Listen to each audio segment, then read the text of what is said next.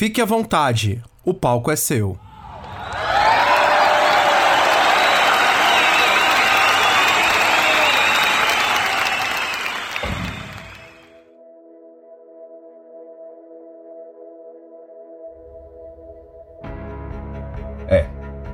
Isso aqui é um material especial. Tenho certeza que organizei em alguma gaveta uma série de histórias como estas e faço questão de encontrá-las e contar todas juntas em uma ocasião mais à frente. Não sei você, mas por algum tempo na vida eu me considerei um cético. Mas só até eu compreender que o que menos existe nessa jornada é esse tal ar de normalidade. Vi muita coisa. Ouvi muita coisa em outros casos, guardei muita coisa.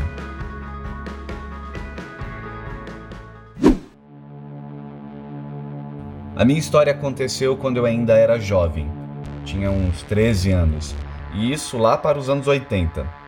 Eu morava no bairro Parque Santa Madalena, zona leste de São Paulo. E naquela época, a cidade não era tão evoluída como hoje. Por isso, as regiões mais afastadas era como se fossem ainda chácaras, grandes distâncias, muitos terrenos vazios em sua maioria. Eu morava em uma casa pequena, com meus pais e meus três irmãos, e nos dávamos todos muito bem.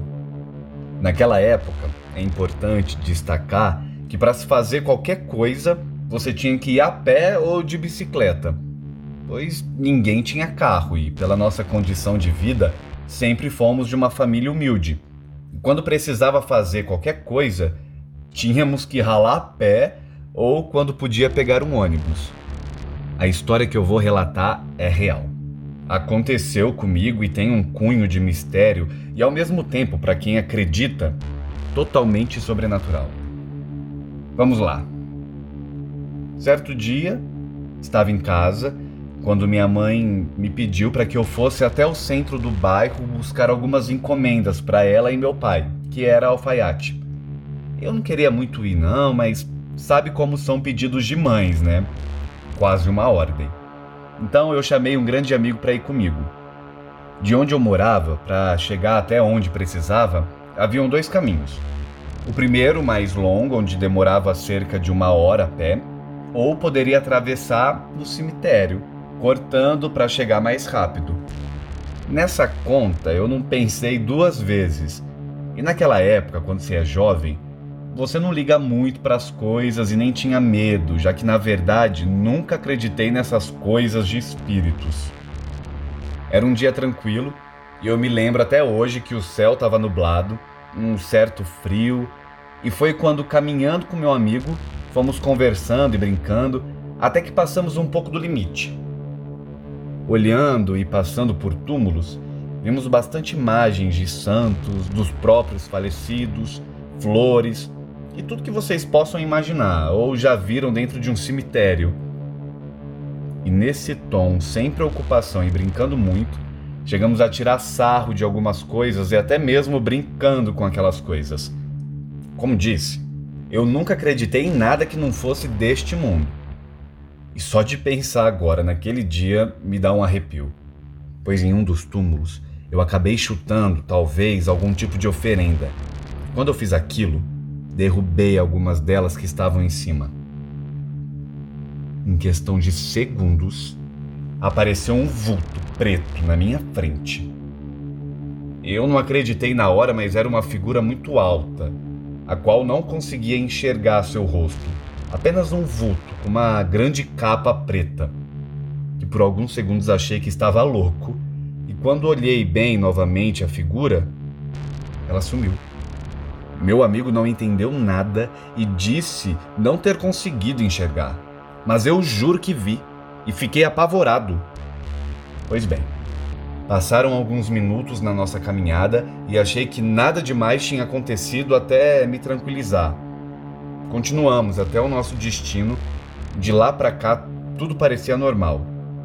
Mas eu não esperava o que iria acontecer. Os dias foram passando e, e aos poucos fui percebendo que ficava muito deprimido, muito triste, com uma sensação pesada de, de cansaço.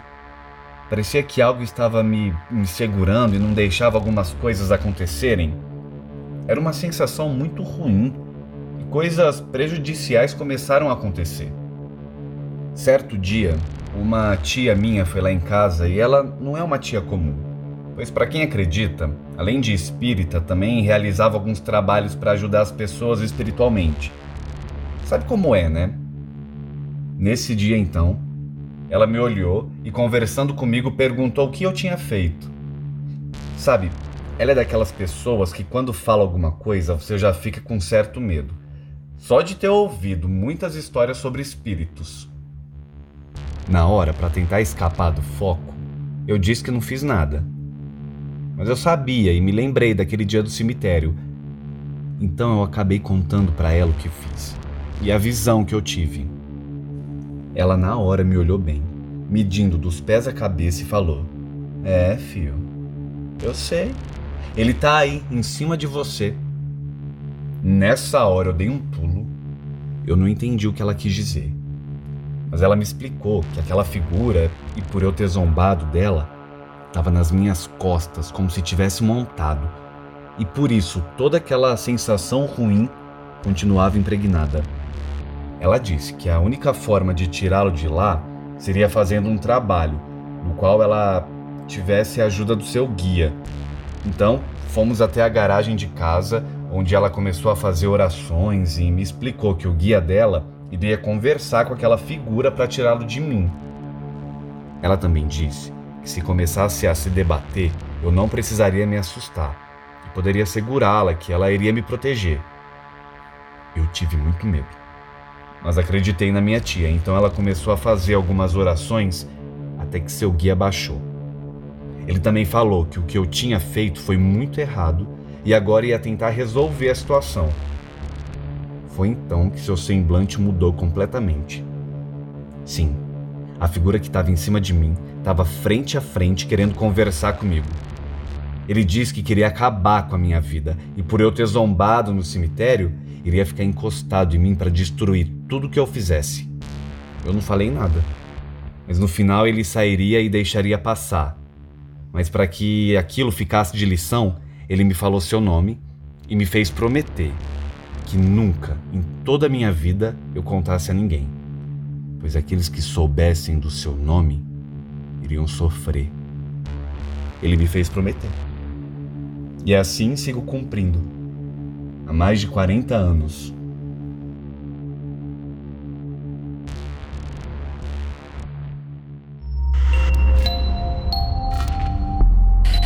Este conteúdo é apresentado por Sal Podcast.